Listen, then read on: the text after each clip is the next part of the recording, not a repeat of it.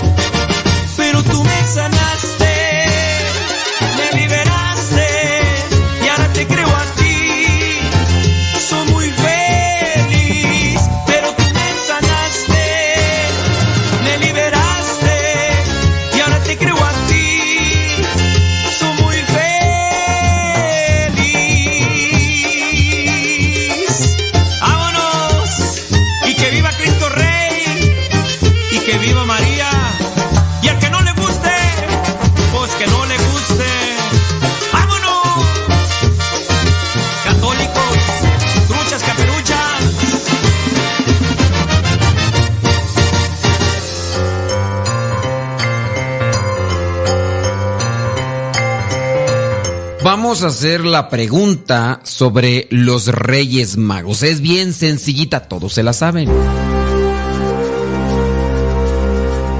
La pregunta es la siguiente. ¿Cuántos eran los Reyes Magos que fueron a ver al niño Jesús cuando nació? ¿Cuántos eran los Reyes Magos que fueron a ver al niño Jesús cuando nació? ¿Eran tres? ¿Eran seis o eran nueve? ¿Cuántos eran los reyes magos que fueron a ver al niño Jesús? ¿Eran tres? ¿Eran seis? ¿O eran nueve? ¿O ninguno de esos números que les dije? Bueno, pues déjame decirte que ni tres, ni seis, ni nueve. No, no, en la Biblia no dice cuántos reyes magos fueron a verlos. Ahora, la tradición dice que son tres. La tradición dice que son tres. Y se comenzó a decir por allá eh, hace muchos, pero muchos años, que eran tres. Sí, fue por allá. En el siglo tercero, en el siglo tercero, cuando comenzó a decirse que eran tres reyes magos y esto por los regalos que le ofrecieron, incienso, oro y mirra. Se dijo que eran los por los regalos, pero también eran tres porque representaban los tres continentes que existían ya en aquellos tiempos, o más bien, no que existían, sino que se conocían, eso es, porque ya existían, pero solamente se conocían tres continentes. Se conocía Europa, Asia y África. Dicen que Melchor representaba Europa, que por cierto era el más grande de edad, con barba de tez blanca. Baltasar era el de África, morenito, y Gaspar representaba a los semitas de Asia. Entonces vendría a ser así como que pues un tanto así como pues asiático, un tanto asiático. Y por eso se decía que eran tres, pero no se sabe. La Biblia no especifica bien si eran tres o eran seis o eran nueve. No se sabe. Solamente han quedado ahí por los regalos y por los continentes que se conocían.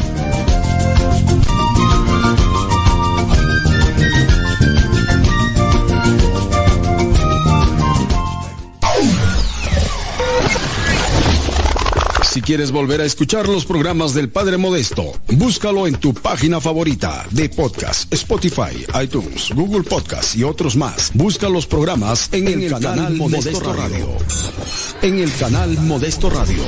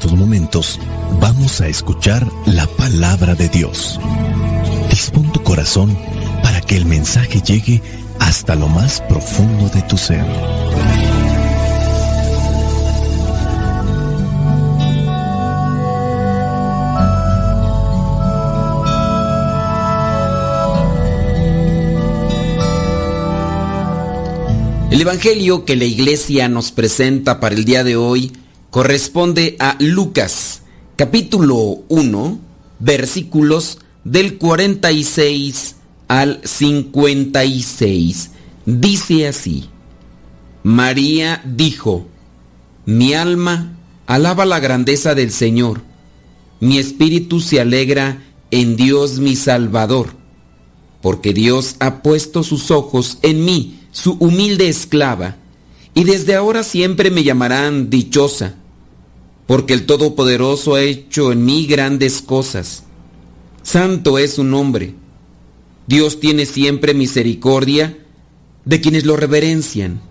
Actuó con todo su poder, deshizo los planes de los orgullosos, derribó a los reyes de sus tronos y puso en alto a los humildes. Llenó de bienes a los hambrientos y despidió a los ricos con las manos vacías. Ayudó al pueblo de Israel su siervo, y no se olvidó de tratar con misericordia. Así lo había prometido a nuestros antepasados, a Abraham y a sus futuros descendientes. María se quedó con Isabel unos tres meses y después regresó a su casa. Palabra de Dios, te alabamos Señor escuchar tu palabra es inicio de fe en ti, Señor.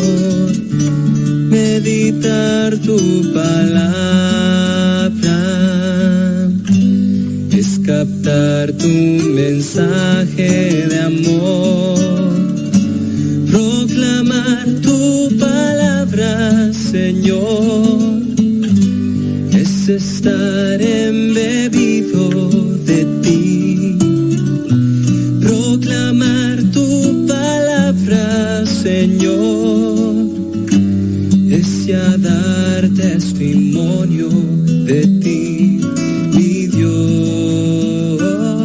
En el Evangelio del día de hoy se nos presenta lo que es este cántico de María que muchos de nosotros conocemos como el Magnificat es uno de los cánticos de las comunidades de los primeros cristianos. Los estudiosos dan a conocer que este cántico revela el nivel de conciencia y la firmeza de fe que animaba a las mismas comunidades. Del versículo 46 al 50, María empieza proclamando el cambio que está aconteciendo en su propia vida bajo lo que es la mirada obviamente amorosa de Dios, de un Dios lleno de misericordia que se ha fijado en ella. De ahí que podemos entender cuando dice, mi alma alaba la grandeza del Señor.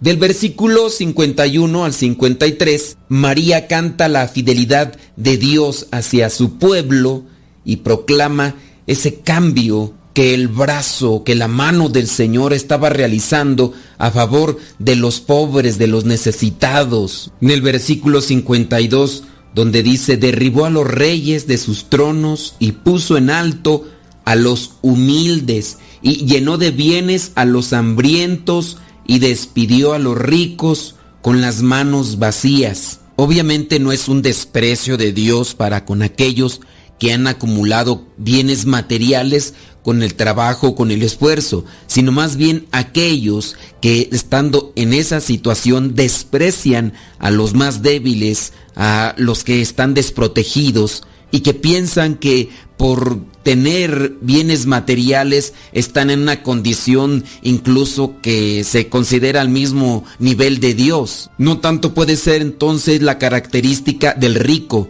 sino del soberbio, del orgulloso, del prepotente. Y del versículo 54 al 55, María recuerda que todo esto es expresión de la misericordia de Dios con su pueblo y expresión de su fidelidad a las promesas hechas a Abraham, el padre de la fe. Estas oraciones o estos cánticos que la iglesia realiza ya desde los inicios de la era cristiana son un recordar de las promesas del Señor, pero también es un avivar de las promesas, de las esperanzas que Dios ofrece a quien cumple con su voluntad. La Virgen María recuerda los grandes prodigios que Dios ha realizado por su pueblo, pero eso sí remarca que lo que sobresale de todo esto es un estado de humildad, la actitud, la humildad viene a ser la forma en la que Dios puede entrar en el corazón del hombre, de su pueblo,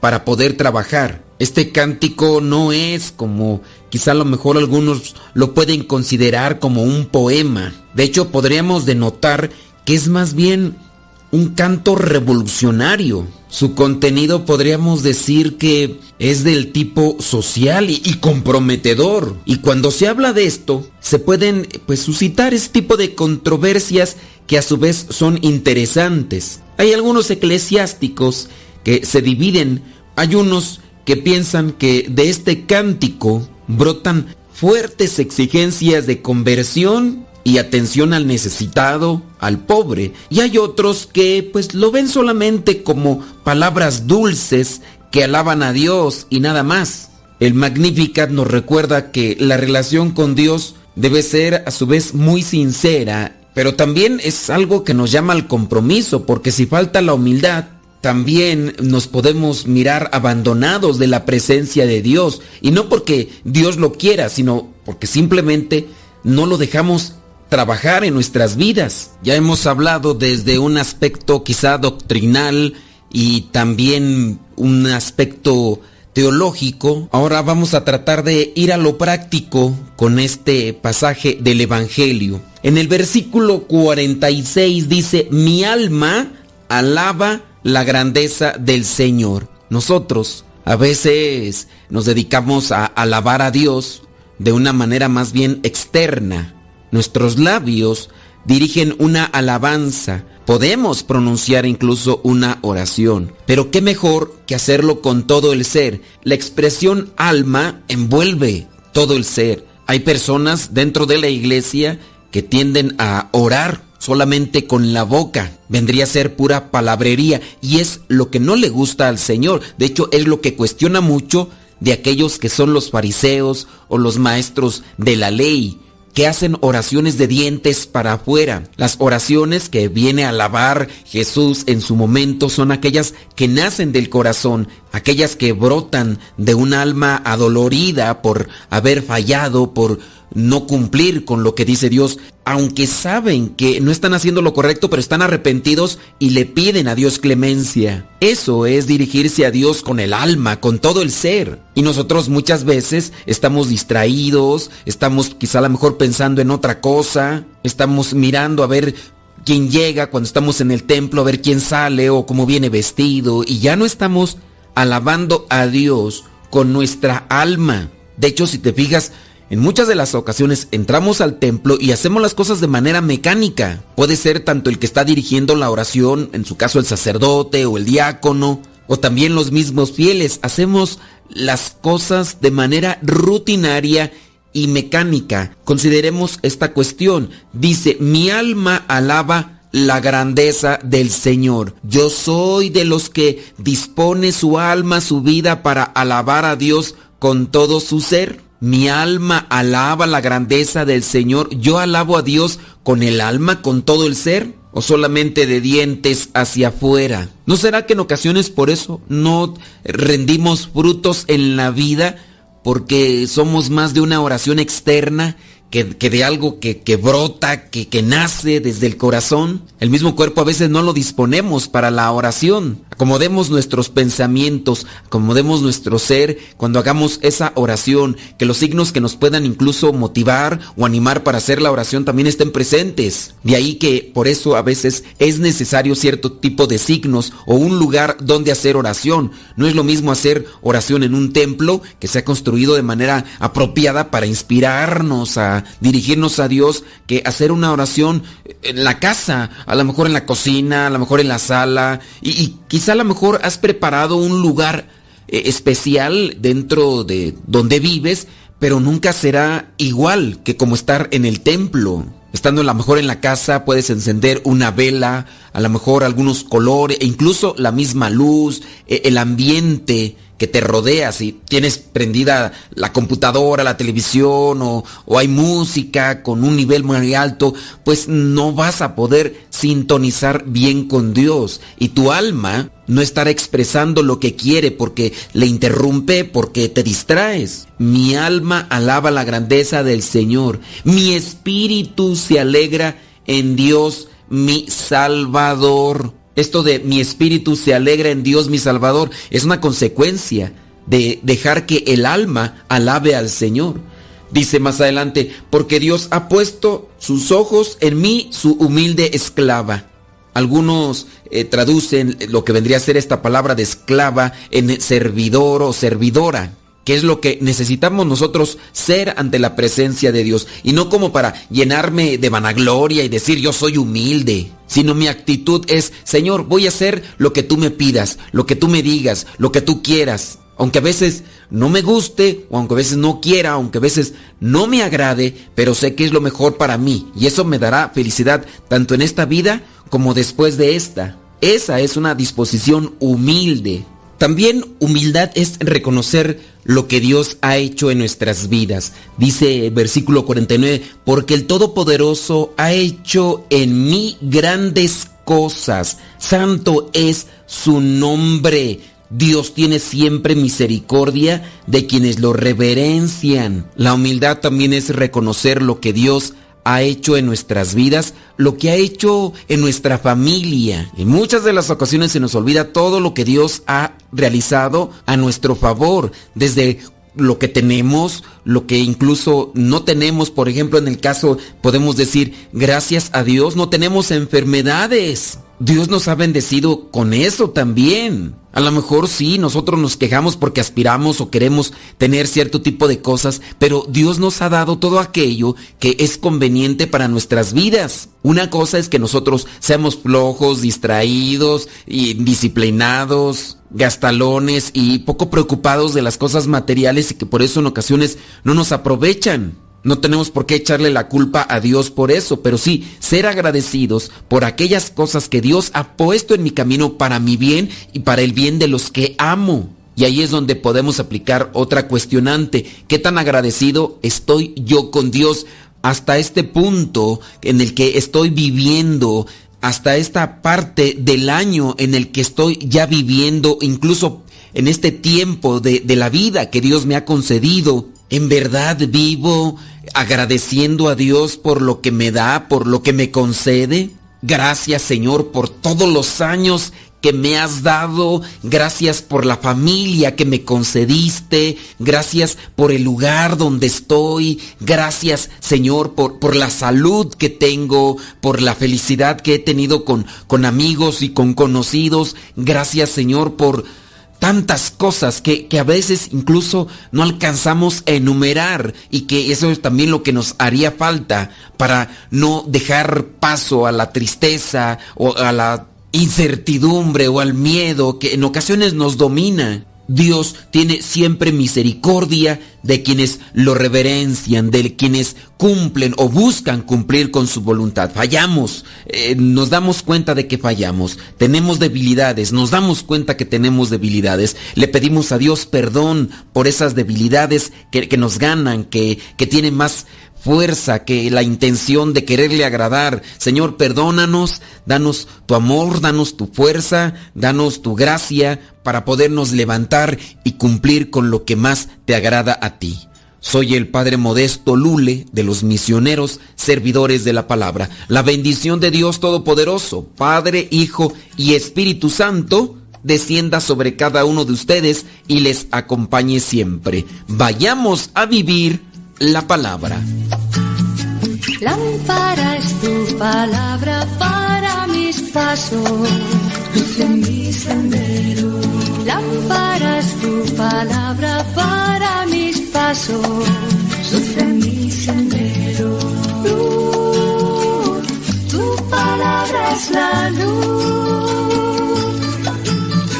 Luz, tu palabra es la luz. tus justos mandamientos. Señor, dame vida según tu promesa. Lámpara es tu palabra para mis pasos, en mi sendero. Lámpara es tu palabra. El Evangelio de todos los días directamente hasta tu celular. Es muy sencillo. Hay una aplicación que se llama Telegram. Esta aplicación es muy similar a WhatsApp, pero tiene cosas mejores. Tú puedes meterte a Telegram, buscas el grupo que se llama Evangelio MSP. M de María, S de silla, P de pera. Evangelio MSP. Te unes a ese grupo y te va a llegar el Evangelio todos los días. Es un grupo privado, nadie más ve tu número. También lo que tú puedes ver y leer en ese grupo y escuchar no te satura tu teléfono. Descarga la aplicación Telegram, la configuras con tu número de teléfono porque es igual que el WhatsApp y ya cuando lo configuras, abres Telegram y en la parte superior pones Evangelio MSP o también Evangelio Misa, todo junto, Evangelio Misa o Evangelio MSP y comenzarás a recibir nuestro Evangelio explicado todos los días.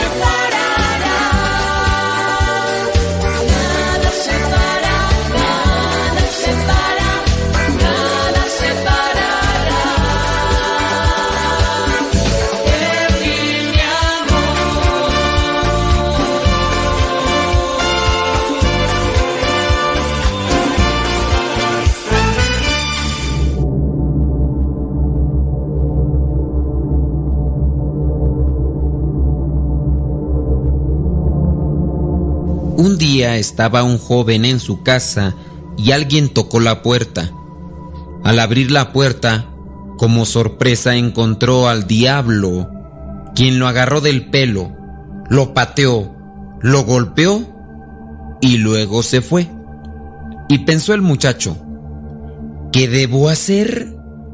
De pronto, cuando el diablo se había marchado, vio pasar a Jesucristo y pensó, sí, voy a decirle que venga. Si él está en mi casa, el diablo no va a entrar. Entonces el muchacho fue hacia Jesucristo y lo invitó a pasar. Le mostró la casa y le preguntó, ¿puedes venir mañana cuando el diablo pase por aquí? Y Jesús le respondió que sí. Al día siguiente, el diablo volvió a tocar la puerta y ya Jesús estaba dentro de la casa. El muchacho, muy tranquilo, abrió la puerta y el diablo volvió a darle una golpiza. Entonces, el muchacho, muy molesto, va con Jesús, le reclama que por qué no hizo nada por defenderlo. Y dijo Jesucristo, no hice nada porque no estoy en mi casa, solo estoy de visita. El muchacho pensó y dijo, bueno, lo voy a invitar a vivir en esta casa. Después le ofreció esto. Te invito a vivir en esta casa. Le mostró su cuarto y dijo, ahora vas a seguir viviendo aquí. Este será tu cuarto. Y Jesús aceptó. Como ya era costumbre, al día siguiente tocaron nuevamente la puerta. Y era otra vez el diablo. El joven muy confiado abrió la puerta, pues ya Jesús vivía en su casa, y el diablo nuevamente le dio la golpiza. El joven, molesto, fue donde Jesús y dijo, Ya vives en mi casa, ¿qué más deseas para defenderme? Y Jesús contestó, Yo solo vivo en tu casa, en mi cuarto. Mientras no estés en mi cuarto, no puedo defenderte. Entonces el joven reflexionó un poco y dijo, de hoy en adelante, esta es tu casa. Yo estaré aquí como un invitado si me lo permites. Jesucristo aceptó y así fue. Al otro día toca nuevamente la puerta, pero esta vez no fue el joven quien abrió la puerta, pues ya no era el dueño de la casa. Al abrir Jesús la puerta, el diablo lo vio, se disculpó, pues pensó que se había equivocado de casa, y se fue lentamente. Se retiró de aquella casa y ya no volvió a tocar.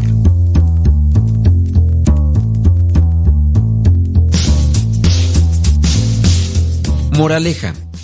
Como consejo, quiero decir que no es suficiente el decir dentro de nosotros que Jesús vive en nuestro corazón. Tenemos que entregar de corazón nuestra vida para que Él pueda actuar por nosotros.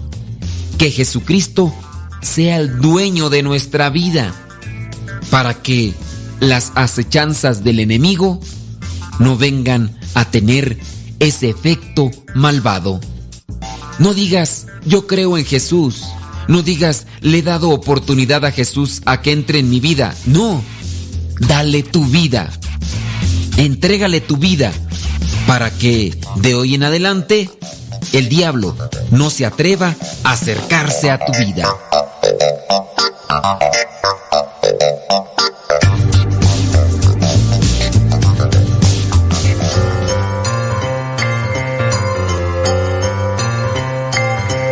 La pregunta del día de hoy es muy sencilla y es bíblica. Si conoces la historia de la salvación, de volada vas a responder.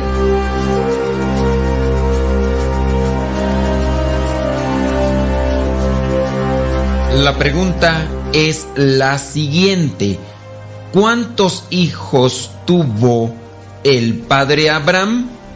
¿Cuántos hijos tuvo el padre Abraham? ¿Sabes quién es el padre Abraham? Obviamente, el padre de la fe aquel que Dios le prometió multitud que dijo que iba a ser padre de multitudes. Bueno, pues me imagino que se has de saber. Dime, ¿cuántos hijos tuvo el padre Abraham? ¿Tuvo uno? ¿Tuvo dos? ¿O tuvo doce? ¿Cuántos hijos tuvo el padre Abraham? ¿Uno, dos o doce?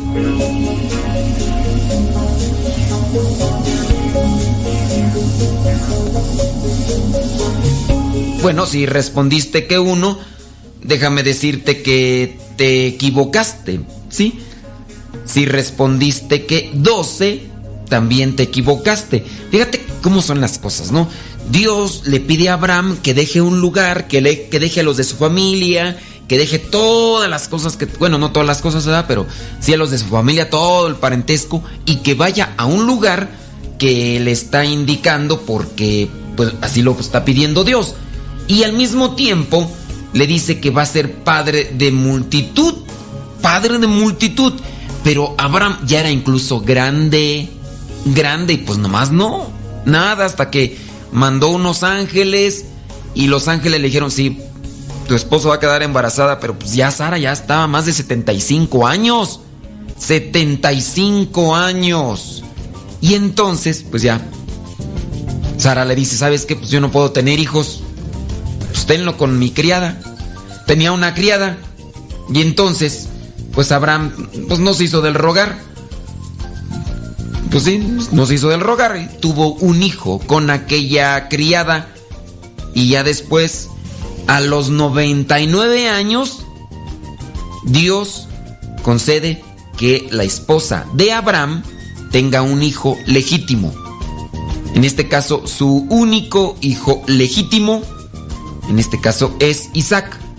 Pero la pregunta entonces, ¿cuántos hijos tuvo Abraham? Tuvo dos. Tuvo a Ismael y tuvo a Isaac. Lo podemos comprobar ahí en Gálatas capítulo 4, versículo 22, que dice, pues dice que Abraham tuvo dos hijos, uno de la esclava y el otro de su propia esposa que era libre. Dios tiene su momento, cumple y después, a pesar de que todo pareciera imposible, viene a realizarse el milagro. Dios siempre cumple sus promesas.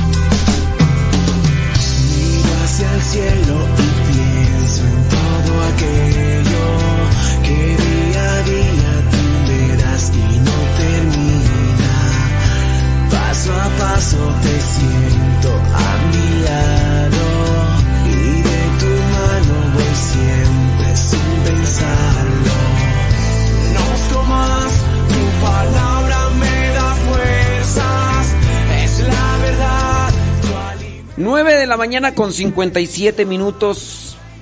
9 con 57. Muchas gracias a los que nos están apoyando.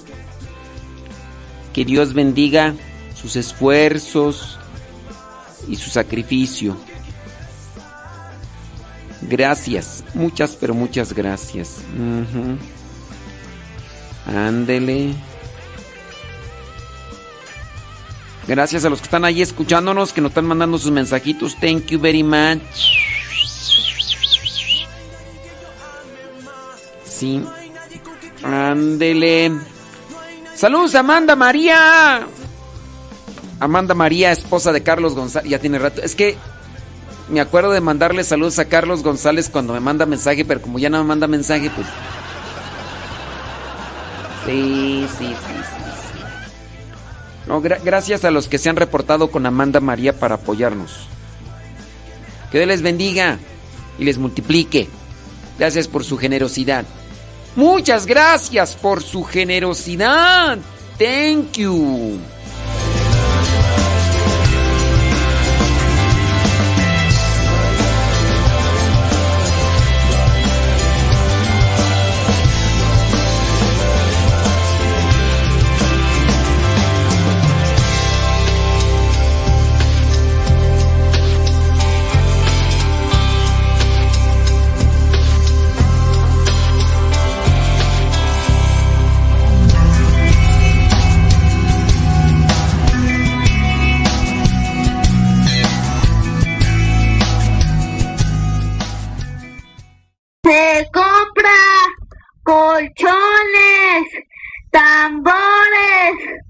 Refrigeradores, estufas, lavadoras, microondas o algo de fierro viejo que vendan.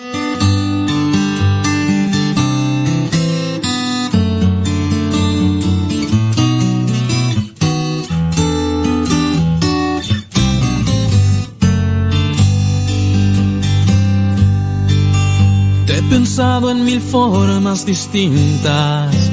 Has llenado de sueños y risas esta casa hoy construida sobre ti.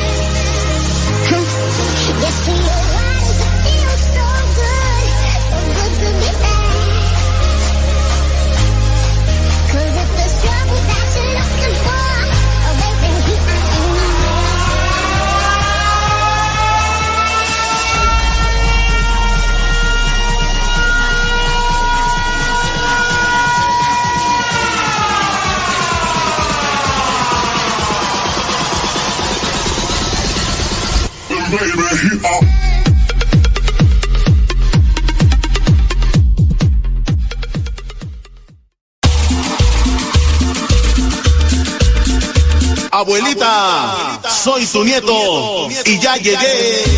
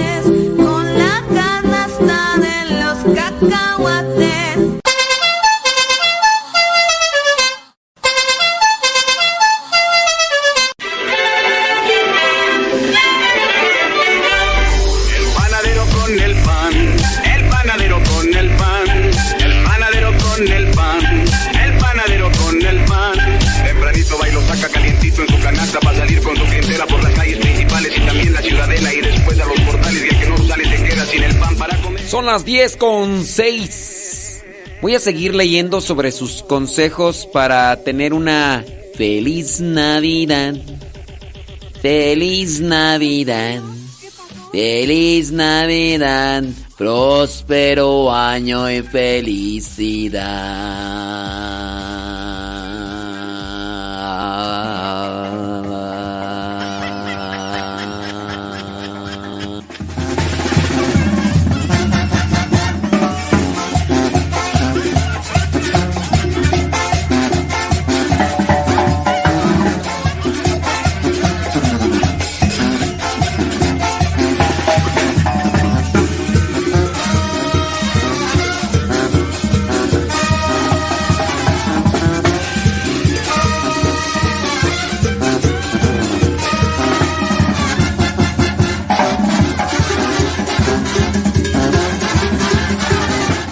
¿Y van o no van?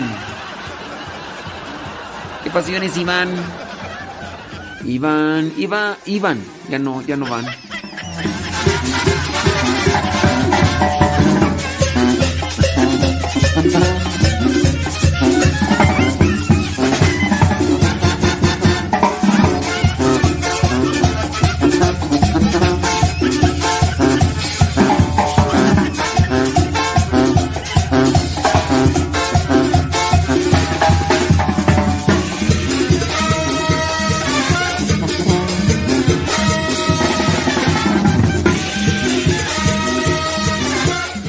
Echando consejos para tener una. vivir una feliz Navidad.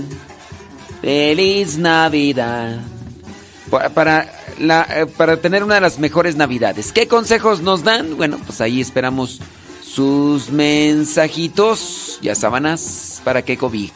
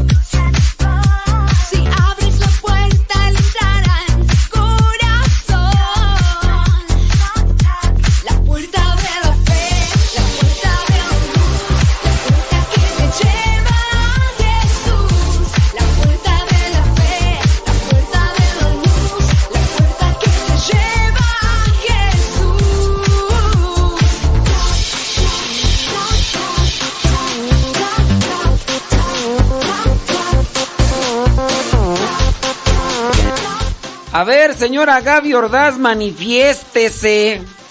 ¿Qué consejos puede dar usted para tener una linda Navidad? Recordando que la Navidad no es solamente el día 25 o el día 24 en la noche.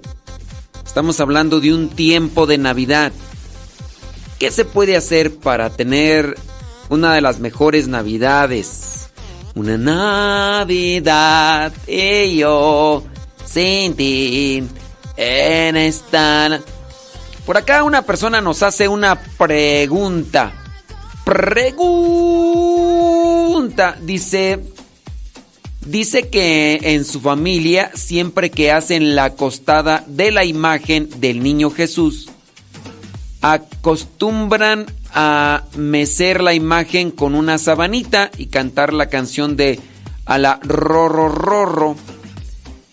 Dice, y pues no sé si estamos cayendo en la idolatría. Yo solo quisiera hacer el rosario sin hacer eso. ¿Estará bien? Miren, la idolatría no es solamente un acto externo. Al final de cuentas, la idolatría está en la intención con la que hacen las cosas. Puede ser que tú incluso no le hagas a la rorro rorro niño. A la rorro rorro, a la rorro. Puede ser que tú no hagas eso de de darle la arrullada a la imagen del niño Jesús. Puede ser que tú no lo hagas. ¿Y qué tal? No, es, no es tu caso, ¿verdad? Pero ¿qué tal si tú dijeras, yo no hago eso, pero tú crees que esa imagen es Dios? Entonces, no es solo el acto externo, es también lo que se cree con relación a las imágenes. Cuando se cree que esa imagen es Dios, ahí está la idolatría. En el objeto material, ahí está la idolatría. Ahora, ustedes o tu familia hace eso de de arrullar al niño. Lo hacen pensando que esa imagen es Dios y que le están arrullando. Si tú me respondes, "No, nosotros no creemos en eso." solamente lo hacemos como pues un signo de de cómo llamarlo de fe es un signo para conectarnos con con el momento que estamos recordando o estamos celebrando de el niño Jesús y es una, una forma sensible, es una forma física de hacer más cercano ese momento. Y como quiero hacer más cercano ese momento, pues utilizo una imagen de un niño Jesús y no solamente la tengo en mis manos, sino que le, le voy a cantar a la rurru niño, porque quiero hacer más palpable el acontecimiento del el nacimiento de Dios hecho hombre entre nosotros hace ya muchísimos, muchísimos años. Si tú dices, yo quiero vivir ese momento así, pues entonces tú no estás cometiendo idolatría. Ah, pero si tú crees que esa imagen es, es Dios, ahí sí ya está la idolatría. Claro, hay de signos a signos, ¿no? Pero la, la idolatría más grande es cuando nosotros creemos que en las imágenes está Dios. Yo no sé si la persona pues nos está escuchando porque ya le digo que ya, ya respondimos su pregunta y me pregunta que cuándo. Pero no sé si con esta respuesta le damos una luz para que salga de su de su duda, de su de su cuestionamiento. Si tú crees que esta respuesta te da una luz para salir de esa de ese dilema, racional que tienes, pues manifiéstate. Pero si no escuchaste, pues ni modo. ¡Ni modo! Dijo Lupe. Es que luego hay veces que hay veces que nos dejan ahí las preguntas y se van allá a moverle la olla a los frijoles. O se les van allá a cambiarle pañal al niño. Niño. Se van a echarle de comer allá las, las vacas, las chivas y, a los puercos y ya regresan y ya no. Pero sí, La idolatría es más bien una intención de adentro. Puede ser que no hagas ninguno de estos actos, pero tú crees que en esa imagen está Dios o, y, le rindes tributo a esa imagen en cierto modo, le pones una veladora porque piensas que esa imagen es Dios. Ahí está la idolatría. Bueno, ya, ya respondimos. Este, está medio difícil, así puedes ayudar a la gente si, si, si no se, si no se comunican luego, luego. Déjame pasar acá otra pregunta. Mm, ah, esta sí es cierto. Consejos para vivir mejor una Navidad. Acordándoles que no es Navidad no solamente el 24 en la noche y el 25 todo el día, sino es un tiempo. Dice, por ejemplo, acá una persona, pues yo pienso que centrarnos en tratar de comprender cómo es que Dios quiso hacerse hombre como nosotros, nacer en lo más sencillo, y que si hay regalos materiales, cena abundante viene siendo algo secundario. La Navidad trata de experimentar el nacimiento de Dios en nuestra vida y así llevarlo a los demás mediante nuestro testimonio. Centrarnos en Dios, que, que, el tiempo, que en el tiempo de Navidad la oración se haga más presente en nuestros ambientes. Que la oración, que la reconciliación, que la fraternidad, que la caridad se hagan más presentes en nuestras vidas para que podamos estar mejor con, con los demás, ¿no? ¿No te parece? ¿No te parece? Yo digo. Y remarco, dice, ya lo escuché. Dice, yo no pongo veladoras. No, no estoy diciendo que, que tú cometes un acto de idolatría. A donde te llevo es porque tu cuestionante es, no estaré cometiendo un acto de idolatría por agarrar la imagen del niño Jesús y, y, mecerla en mis brazos o en una sábana y decirle, a la rorro, rorro, niño. No es... A ver, mire, acuérdense de San Francisco de Asís, que fue el que hizo el primer nacimiento. Él recordaba, porque ya se celebraba, ya se celebraba el nacimiento de Cristo, por eso es que él dijo, a ver, Vamos, a, él estaba de hecho en un establo. Y dice, imaginémonos que está Jesús. Y ahí en el establo. Entonces, con base al establo y las cosas que estaban ahí, no es que haya puesto unas figuritas ahí de... Unas figuritas de... de, ahí de, mm, de cera o de, de cerámica o de yeso. Y que diga, ay, pues yo voy a poner... No, estaba en un establo y dice, vamos a recrear en nuestra mente el momento. Imaginémonos que aquí está Jesús para recordar ese momento, hacerlo más sensible. Ahí es cuando nace los nacimientos.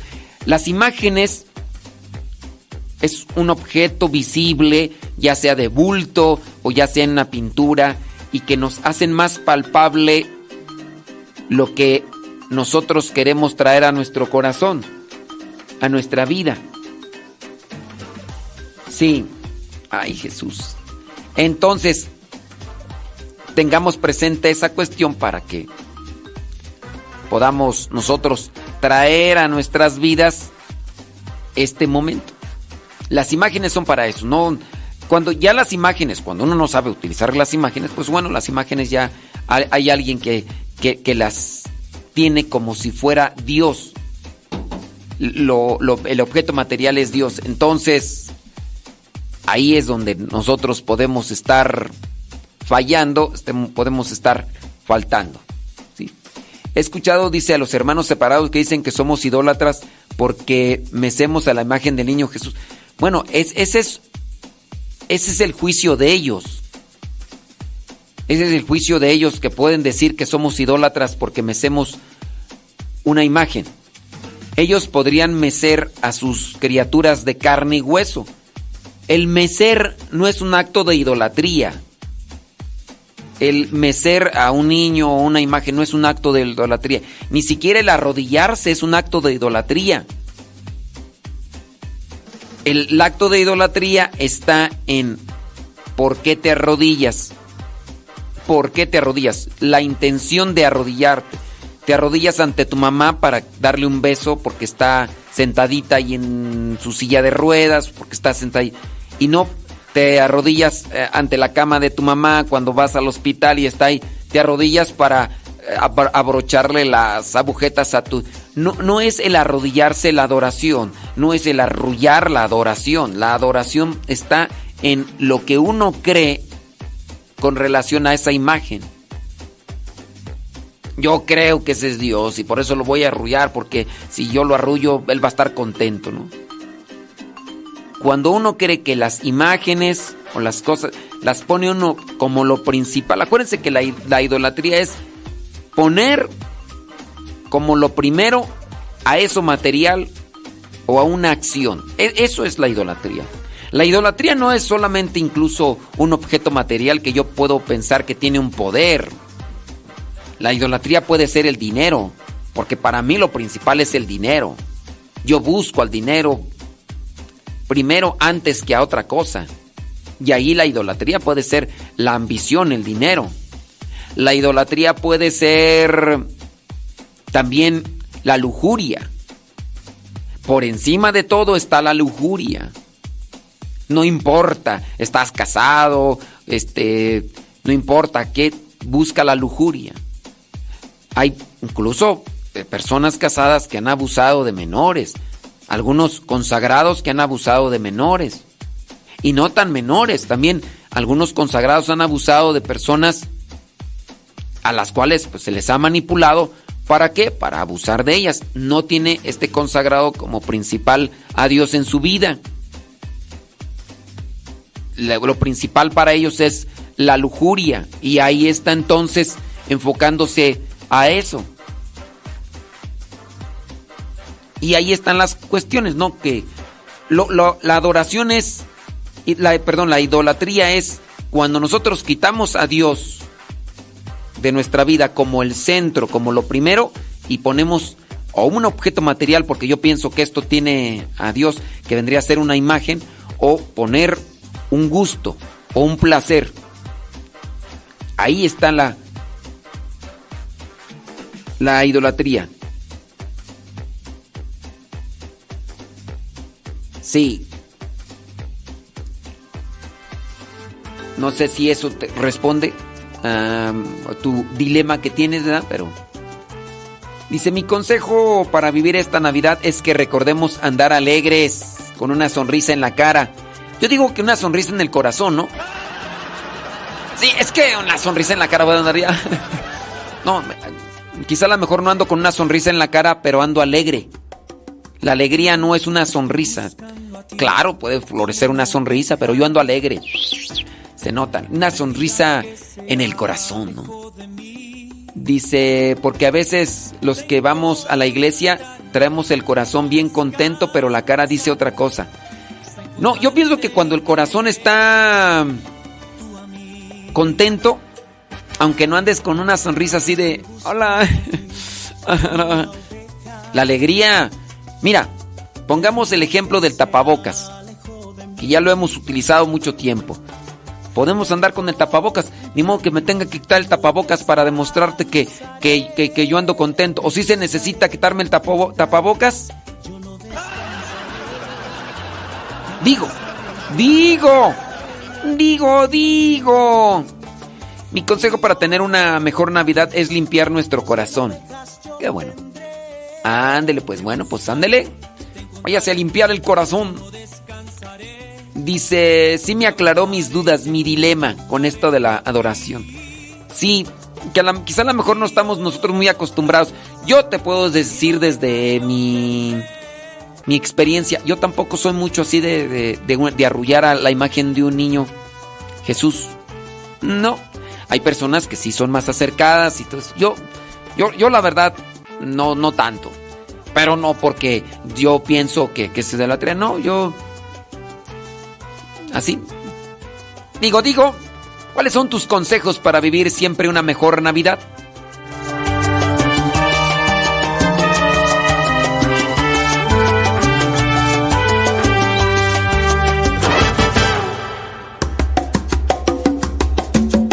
estoy buscando a ti como una oveja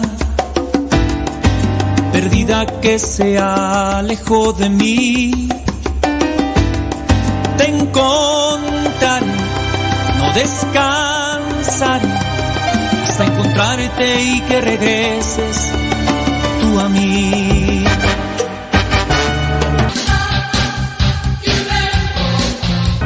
Estoy buscando a ti como una oveja que se alejó de mí. Te encontraré, no descansaré, te buscaré, te encontraré, yo no descansaré, te abrazaré y te curaré yo a ti. Y otra vez, cien ovejas yo tendré, te buscaré, te encontraré, descansaré, te abrazaré y te curaré yo a ti. Y otra vez, cien ovejas yo tendré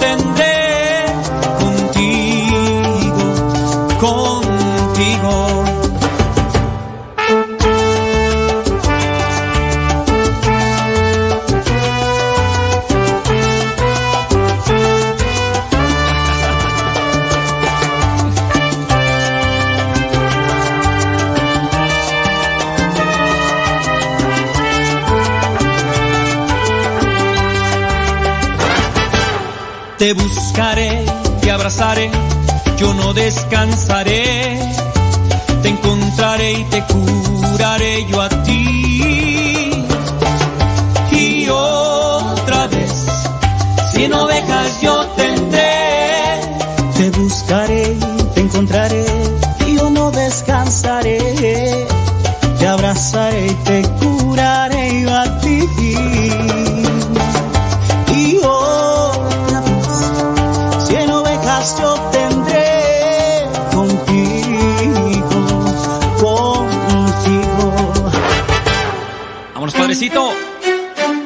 Salsa. Edward Gilbert, desde República Dominicana.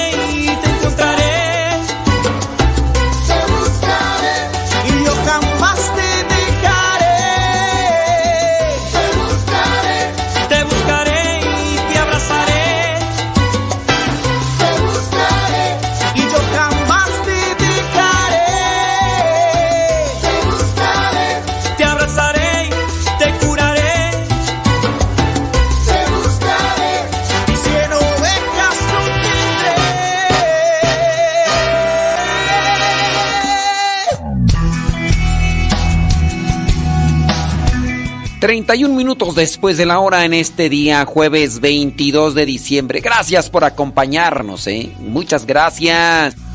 Voy seguro por las calles caminando sin temor en mi interior, porque tú vienes a mi lado y nada malo me pasará. Hay momentos de tristeza que sacuden fuerte todo el corazón, pero tú me conduces a fuentes tranquilas para reparar.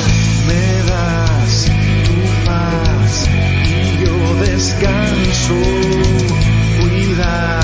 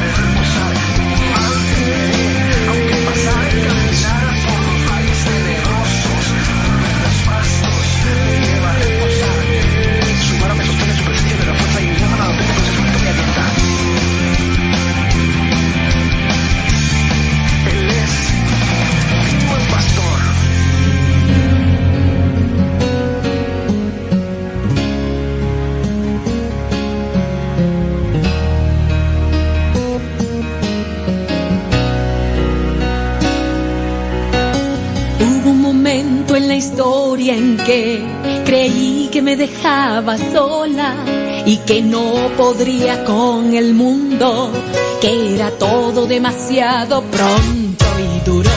Pero al pasar de los años, todo comenzó a tener sentido y tu mano sostener la mía cada paso del camino, tú conmigo.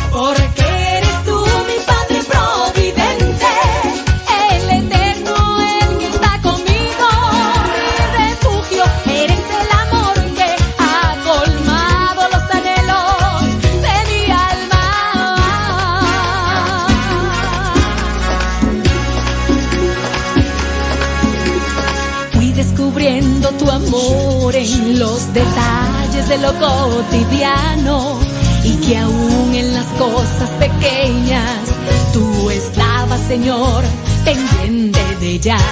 Tú me enseñaste a creer que lo imposible puede ser posible, que mis sueños pueden ser los tuyos y los tuyos pueden ser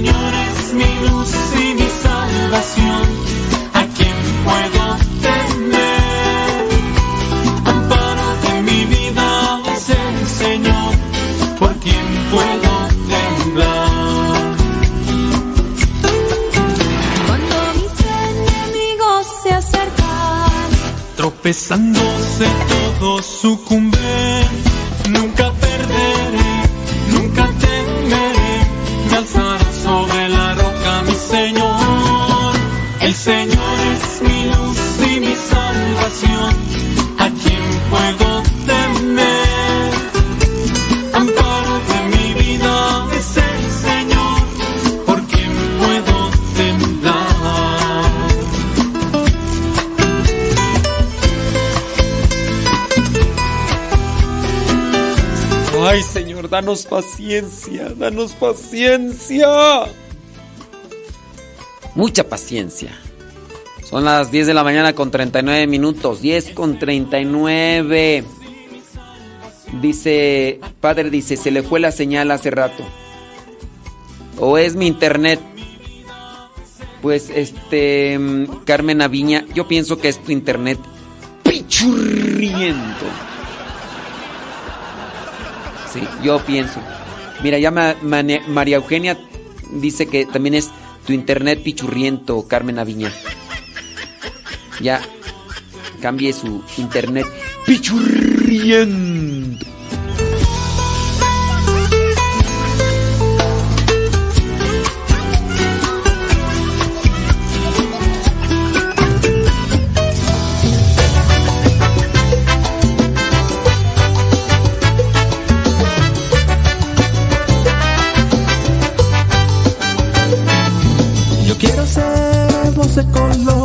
Se mezcle una sola con todas las demás.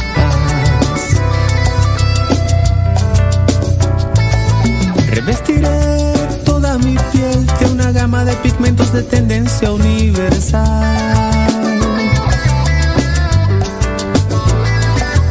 Yo quiero ser voz de color que se mezcle una sola con todas las demás.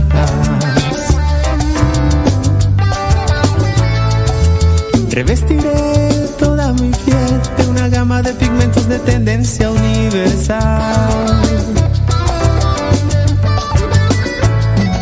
Y mi voz será tu voz, tu canto, mi canto, mi risa, tu risa, tu llanto, mi llanto. Y mi voz será tu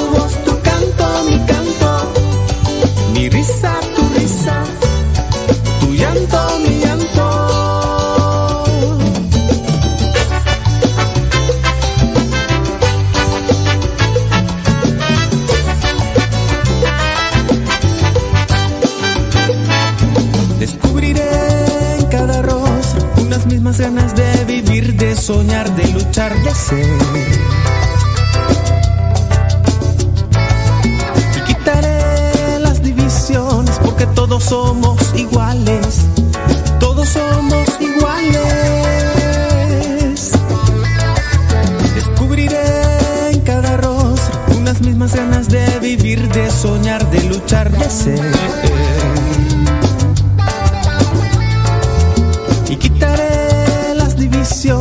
Porque todos somos iguales. Todos somos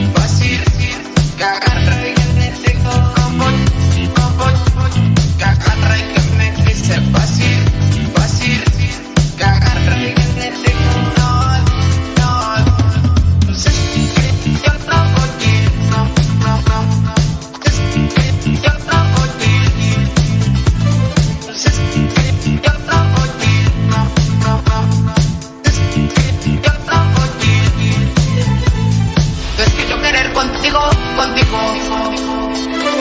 Es que yo querer contigo, contigo. Que agarre y que me dice. Es que yo querer contigo, contigo.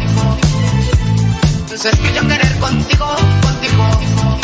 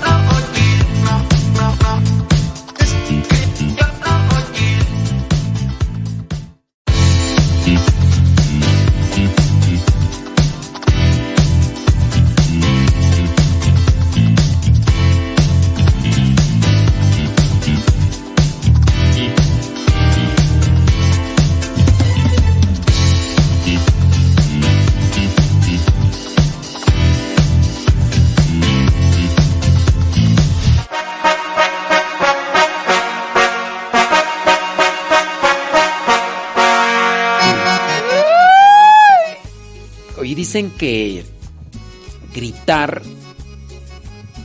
eh, ayuda para el, el desestrés, para quitarte el estrés.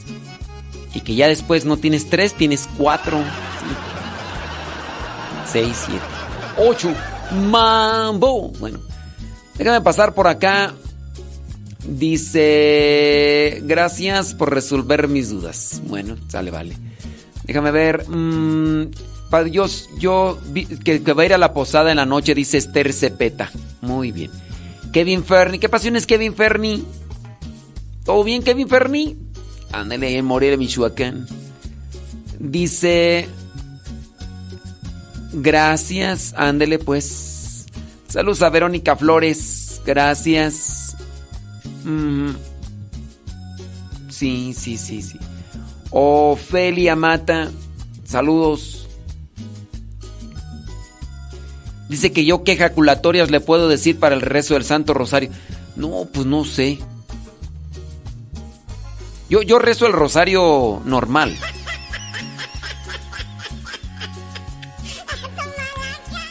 Sí, yo no, no, no ando inventando ahí. Yo. Yo agarro el rosario y con su letanía, ya como está Ofelia Mata. ¿Para ando inventando yo cosas? Pues. Mira, si, si no me aprendo, ya me lo había aprendido en la letanía y ahorita ya que se agregaron las nuevas letanías, yo. Pues ya. Pues sí. Déjame ver qué me están acá pidiendo.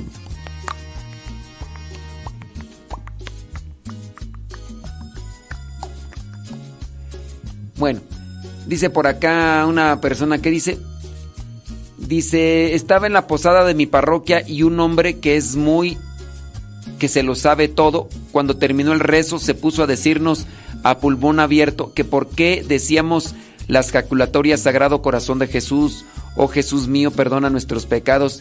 Y yo, y no me recuerdo qué otra jaculatoria. ¿Me puede decir si es verdad esto? Él dijo que todavía ni se ni nace Jesús para estar diciendo diciéndolas. No, pues no le, no le entendí.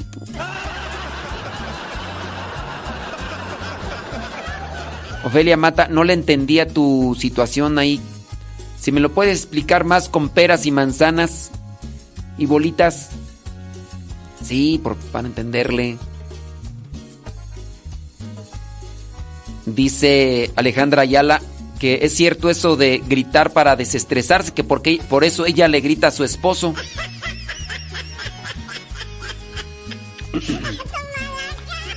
Este.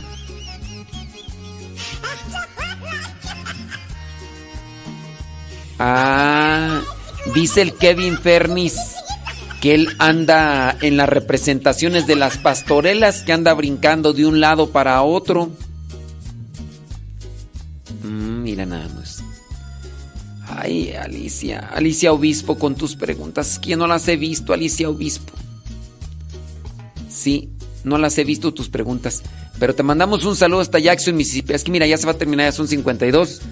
Y, y acá esto es, yo iba a realizar el programa bien, pero pues hay personas que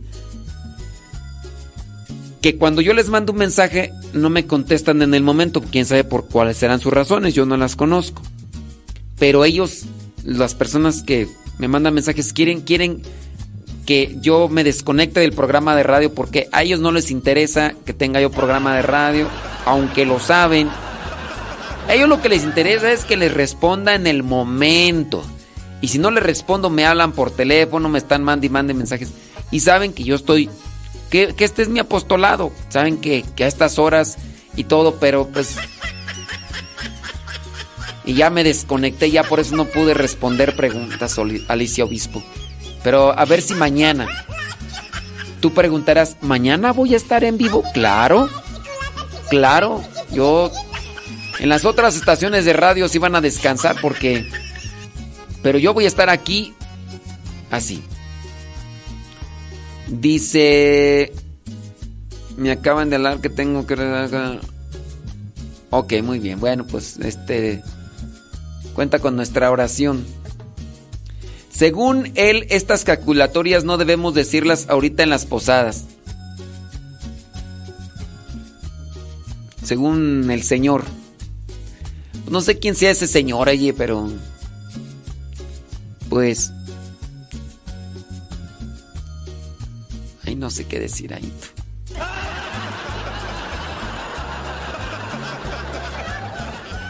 A ver, ¿qué, qué, le dirías tú a un señor que dice, bueno, es que tampoco acá puedo creerle todo lo que dice esta persona, ¿verdad? Ay, no sé qué decirle ahí. Sí, lo bueno que ya... ¿Cuándo se terminan las posadas? Hasta el día 24, ¿verdad? Hasta el día 24. Lo bueno que ya, ya meto se acaba. No le hagas caso ya. A lo mejor para la próxima posada tú ya no estás. O a lo mejor el Señor, ya no hagas iris, ya no hagas este corajes, porque a lo mejor para la próxima posada ya no estás tú. O a lo mejor ya no está el Señor, entonces ¿para qué hacer corajes? Mejor escuchar los gritos del Señor que haga una catarsis y, ya déjalo, déjalo de pasar, sí. Pues sí. ¡Ay, Jesús! Por acá me mandaron una pregunta, pero de esas grandísimas. Ya después la rezamos. Sí, Kevin Fernie, ya me di cuenta que andas triunfando. Que no, aguinaldos, fíjate que no. No, no, yo ya hace mucho tiempo que ya dejé dulces y todas esas cosas, Kevin Fernie. Sí, gracias. Saludos, Nancy López. Saludos. Muchas gracias. Eh, ándele pues. Sí, ya después respondemos esas preguntas, ¿eh, Nancy López? También las de Alicia Obispo. También las de María Marcela Velasco. Y Car Carmela Viña dice que, el internet sigue sin escucharse. Ay, Carmela Viña, pues ni cómo ayudarte.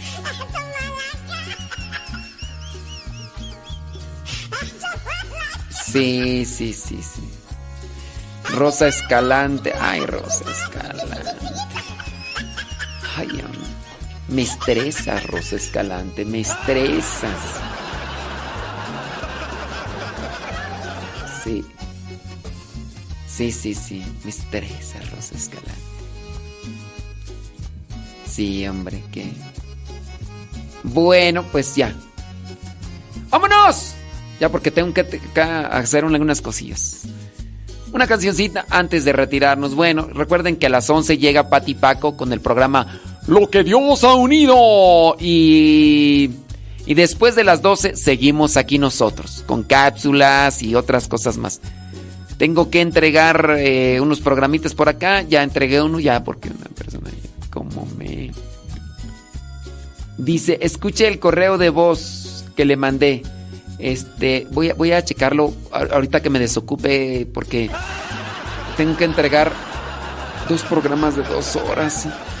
Ay, todavía me hace falta bastante. Pero bueno, todavía tengo que editar, bueno, terminar de editar el programa de lo que Dios ha unido. Después me tengo que... Eh, me tengo que dedicar a, a editar los otros dos programas de dos horas cada uno uno para, bueno, son dos para Radio María México y esos mismos después tengo que acomodarlos para el programa, para Radio María Venezuela, después también para Radio María República Dominicana y después para Radio María Nicaragua. Entonces, aunque es el mismo programa, pero tengo que hacerle sus acomodos para cada uno. Entonces, dame nomás chance, ¿verdad? Porque yo sé que quieres que escuche ese correo de voz, pero mi chance. Comprendan, comprendan. Y a los que quieran apoyarnos para lo de la cena de estos muchachos, de mm, los que están en formación y los que están en el retiro ya, sepa, les vamos a agradecer. Ahí comuníquense con Amanda María. O si no, mándenme un mensaje por ahí por Telegram y ya les digo cómo está el asunto para que nos apoyen, eh, nos den una ayuda económica y poderles hacer una cena a estos muchachos que están para ser misioneros y ya los que son misioneros. Hay lo que pues, sea su voluntad, si es que tienen su posibilidad, si no, pues ahí les encargamos una oración para seguir formando y formándonos como misioneros en acción. Ándele, gracias, vamos a darle duro.